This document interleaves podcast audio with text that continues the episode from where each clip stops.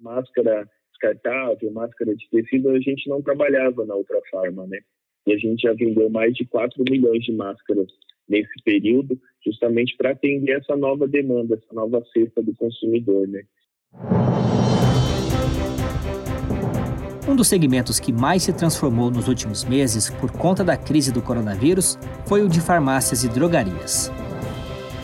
Não foi só o aumento da demanda e a necessidade de aperfeiçoar os canais digitais que impactaram a rotina desses estabelecimentos. A telemedicina e o receituário eletrônico, a abertura para testes de Covid-19 e aplicação de vacinas, tudo isso tem mudado a dinâmica das empresas, trazendo também novas oportunidades. Por isso, neste programa, vamos conhecer as lições da Ultrafarma, uma empresa fundada nos anos 2000 e que foi pioneira no comércio eletrônico de medicamentos. Hoje, ela já possui mais de um milhão de clientes ativos e 15 mil produtos disponíveis para venda pela internet. Esse protagonismo fez com que a empresa conseguisse absorver a nova demanda sem abrir mão das estratégias de expansão da marca. Quem conta essa história é o diretor comercial da Ultrafarma, Marcos Ferreira, nosso convidado de mais um episódio do Mercado e Perspectivas, o podcast da FEComércio São Paulo. Marcos, muito obrigado pela entrevista. A minha primeira pergunta é qual foi o impacto imediato do surto de coronavírus em março na Ultrafarma? O que, que mudou na estratégia da empresa? Assim, o impacto dessa pandemia no setor do varejo farmacêutico foi complicado em relação às lojas físicas, né? Porque por conta da orientação da Organização Mundial de Saúde as pessoas ficarem em casa, em quarentena, isso diminuiu bastante o fluxo das pessoas em nossas lojas físicas, né?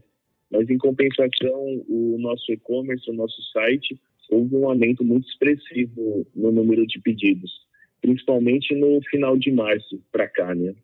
Dá para quantificar um pouco como que foi esse aumento, qual foi esse, esse impacto imediato, Marcos? Sim, o número de pedidos ele triplicou no final de março, tanto que nós tivemos que nos adaptar rapidamente em relação a isso, em reforçar a equipe. Nós contratamos mais 100 pessoas no nosso centro de distribuição para poder agilizar e dar vazão aos pedidos que aumentaram muito e foi aumentando semana após semana, né? Eu acho que com a orientação das pessoas ficarem em casa, elas passaram a usar mais o comércio eletrônico para fazer suas compras de dia a dia, inclusive de medicamentos. Foi possível, então, absorver esse crescimento da demanda? Sim, foi possível. Em algum momento, é, houve ruptura de alguns medicamentos, alguns insumos, né, por parte da indústria farmacêutica, que 90% dos princípios ativos são importados, né?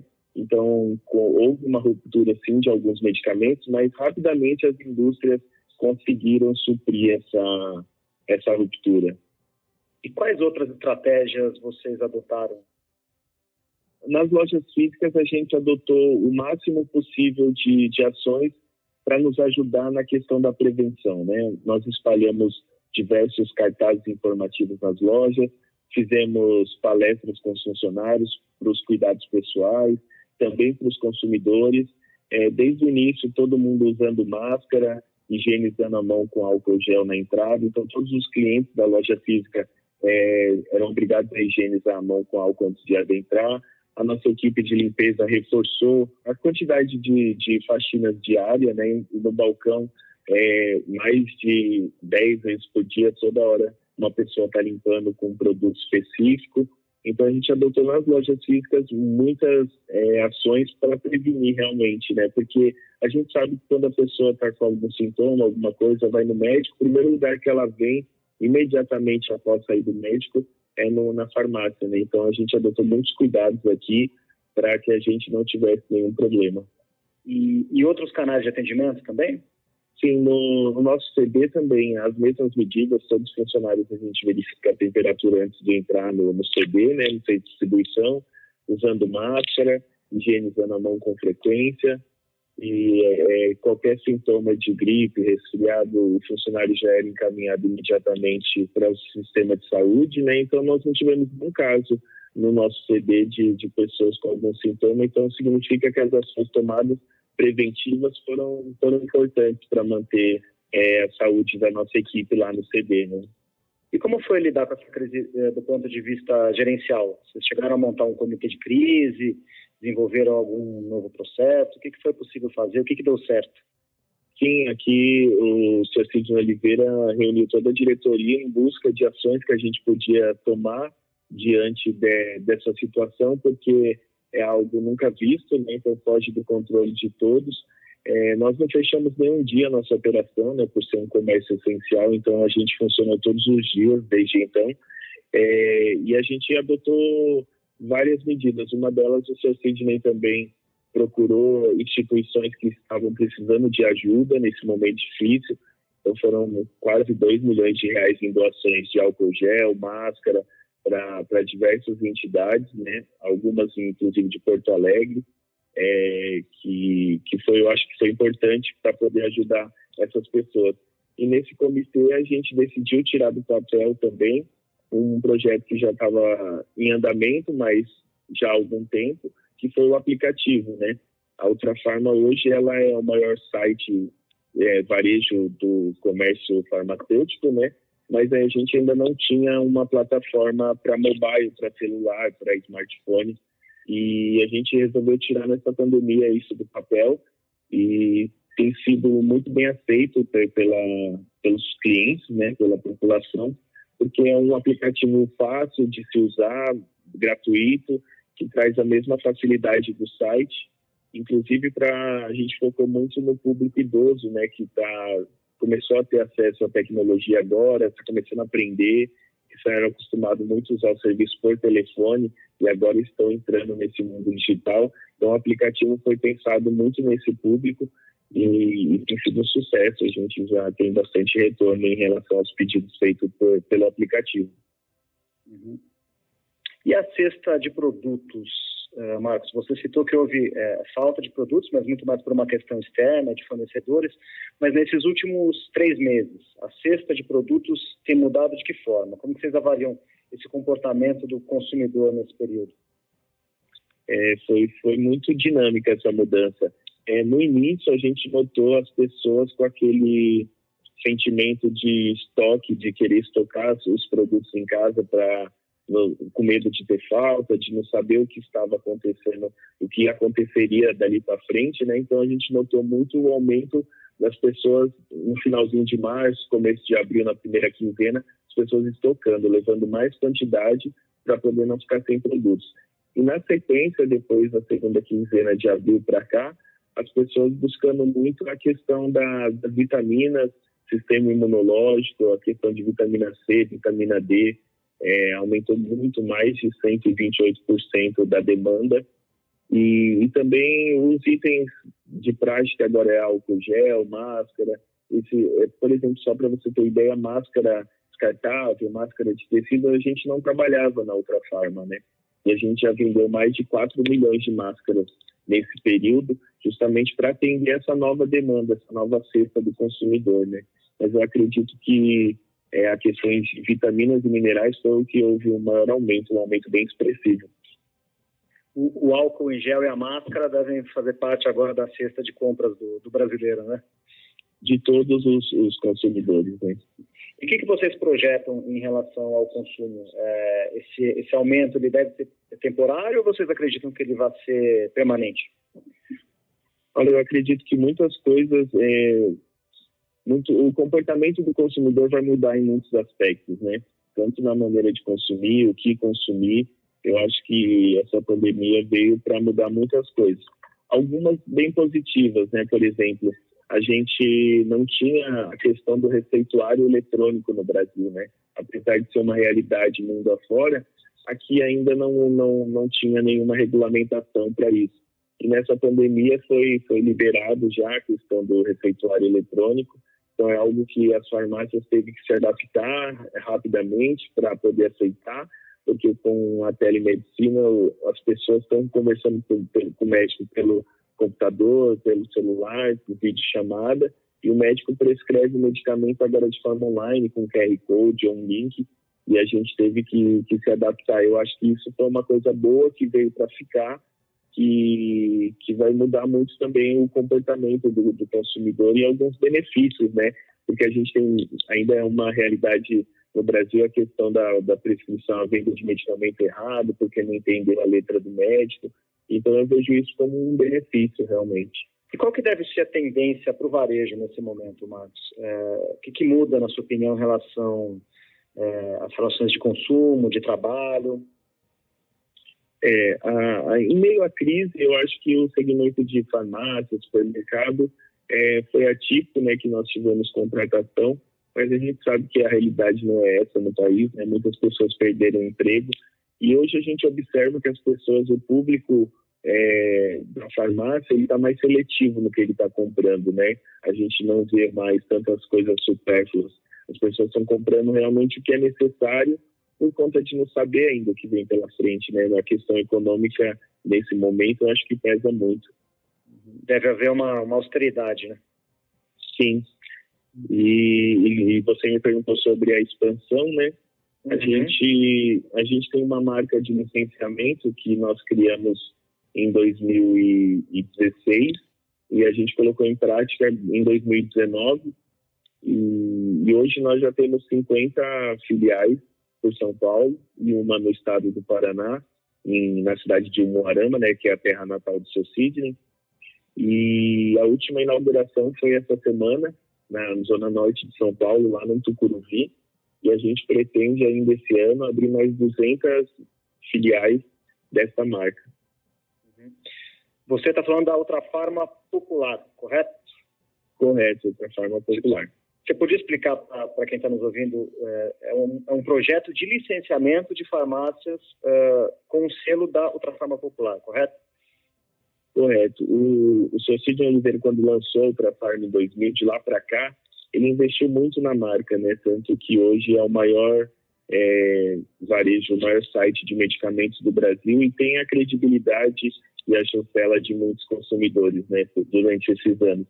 E isso, assim, sempre o foco dele foi muito o e-commerce, o site, a gente ter entrega de qualidade, com rapidez, com preço justo. Ele nunca quis muito investir em loja física, tanto que nós só temos cinco próprias aqui no Metrô Saúde, em São Paulo. Aí, a partir da criação desse projeto, ele é um, um direito de uso da marca Ultrafarma, é, tanto que a marca chama Ultrafarma Popular, ela segue os mesmos conceitos da Ultrafarm em relação à precificação, a equipe, a mix de produtos, é focada sempre muito em genérico, medicamentos de, de psicotrópico com preços acessíveis. E essa bandeira de licenciamento, ela é, a princípio, para aquele dono de farmácia que tem uma farmácia pequena, que não tem tanto poder de negociação, que não tem uma estrutura por trás de uma grande rede. É, é a, a, bandeira foi criada justamente para isso, para a princípio para aquela farmácia de bairro pequena ali da esquina que precisa de um de uma força de uma grande marca, né? Porque as grandes redes quando chegam em um bairro, por exemplo, da periferia, elas engolem todos os, os pequenos que estão por ali por ter um poder de barganha muito grande, né? E a outra farma popular foi criada para isso, para poder levar é, mais clientes, negociação, comprar melhor para poder vender melhor para o consumidor. E é um, uma bandeira de licenciamento que a gente tem o um site, né, que é ultrafarmapopular.com.br. Então, quem tiver interesse pode entrar lá, que tem todas as é, direitinho explicando como é que funciona o projeto. Então, 2020, eh, vocês tiveram a oportunidade de crescer também, é isso? Sim, nós crescemos. Ótimo. É, eu queria entrar em dois assuntos que, que têm relação direta com o segmento de vocês. O primeiro é a Lei uhum. Geral de Proteção de Dados. Como que vocês estão lidando com os prazos dessa lei? As farmácias, eles são, são um setor muito impactado pela LGPD. Vocês já se adequaram, apesar das mudanças que estão ocorrendo em relação a essa lei? Sim, sim, já adequamos. E essa sempre foi uma preocupação do Sr. Sidney Oliveira, né? De ter segurança porque o comércio eletrônico é recente no Brasil, né? As pessoas têm muito receio, às vezes, de fazer um pagamento pela internet, comprar algo e não receber. Então, desde o começo, o Sr. Sidney é, preza muito pela essa questão da segurança dos dados, proteção. O nosso site, inclusive, tem alguns sistemas de proteção de site blindado, site protegido, que são ferramentas que protegem todos os dados dos consumidores desde o início do site, né? Então, para a gente foi bem tranquilo essa questão, porque é algo que a gente já pratica há muitos anos. Uhum. Outra pergunta agora sobre a questão ambiental. É, recentemente, agora no dia 5, 5 de junho, o governo federal editou um decreto para instituir o sistema de logística reversa de medicamentos. Como que a outra forma tem lidado com essa questão, Marcos? Sim, a gente tinha observado que algumas redes já tinham essa prática, né, de ter um, um local para descarte de medicamentos vencidos para a população, mas era algo opcional, né? Agora, a partir do momento que, que se torna uma lei, não né, um decreto, a gente já se adaptou, mas é algo simples, porque é, como nós somos uma rede, a gente tem contrato com algumas indústrias de incineração, porque o medicamento, quando ele vence, é, não pode ser jogado no lixo comum, né? Porque pode pode causar danos a uma série de coisas como o ambiente, pessoas, catadores de lixo. Então, quer dizer, é algo que precisa realmente ter um cuidado. Eu acho que o decreto veio num momento muito oportuno, que isso traz mais segurança para todos, né? Porque ter um medicamento vencido e descartar no lixo comum não pode, isso prejudica muitas coisas, né? Então eu vejo o decreto como positivo e a gente já se adequou. E é muito simples, é só ter um ambiente onde o consumidor possa descartar o produto, depois nós encaminhamos ele para incineração, protocolo, então é, é muito tranquilo essa questão. Uhum. Ótimo. Queria encerrar falando um pouquinho de inovação. O que, que você tem visto de inovador nesse período e quais boas práticas é, têm sido disseminadas? O que, que você tem visto como executivo que você pode compartilhar com a gente? Olha, eu acredito que a farmácia ela, ela deixa de ser apenas um dispensador de medicamentos para se tornar um, um, prestador de serviço em saúde, né? A gente viu agora a questão que foi liberado realizar testes de Covid na farmácia. Nós já estamos estudando a questão para poder implementar em breve essa questão. A questão das vacinas também. Eu acho que tudo isso é inovador, porque até então a farmácia era só um dispensador de medicamentos, então eu acho que isso tudo vem agregar muito à farmácia, que tem profissionais qualificados como os farmacêuticos, técnicos de farmácia. Então a gente tem uma equipe preparada que pode prestar um serviço melhor, a não ser só dispensar um medicamento, né? Então, eu acho que essa questão de vacinação, teste de Covid, eu acho que isso é algo, e a receita eletrônica, como eu te comentei contigo, eu acho que é algo que já, já demos um passo que estava parado há anos, né? Tá ótimo, Marcos. Obrigado por trazer a experiência da Ultrafarma para a gente. Eu que agradeço a oportunidade de falar com vocês. Muito obrigado e tenha uma ótima semana aí. Com entrevista e roteiro de Fernando Saca e gravação e edição do estúdio Johnny Days, este foi mais um Mercado e Perspectivas. Eu sou Guilherme Baroli e encerro esse episódio com um convite a você que é empresário.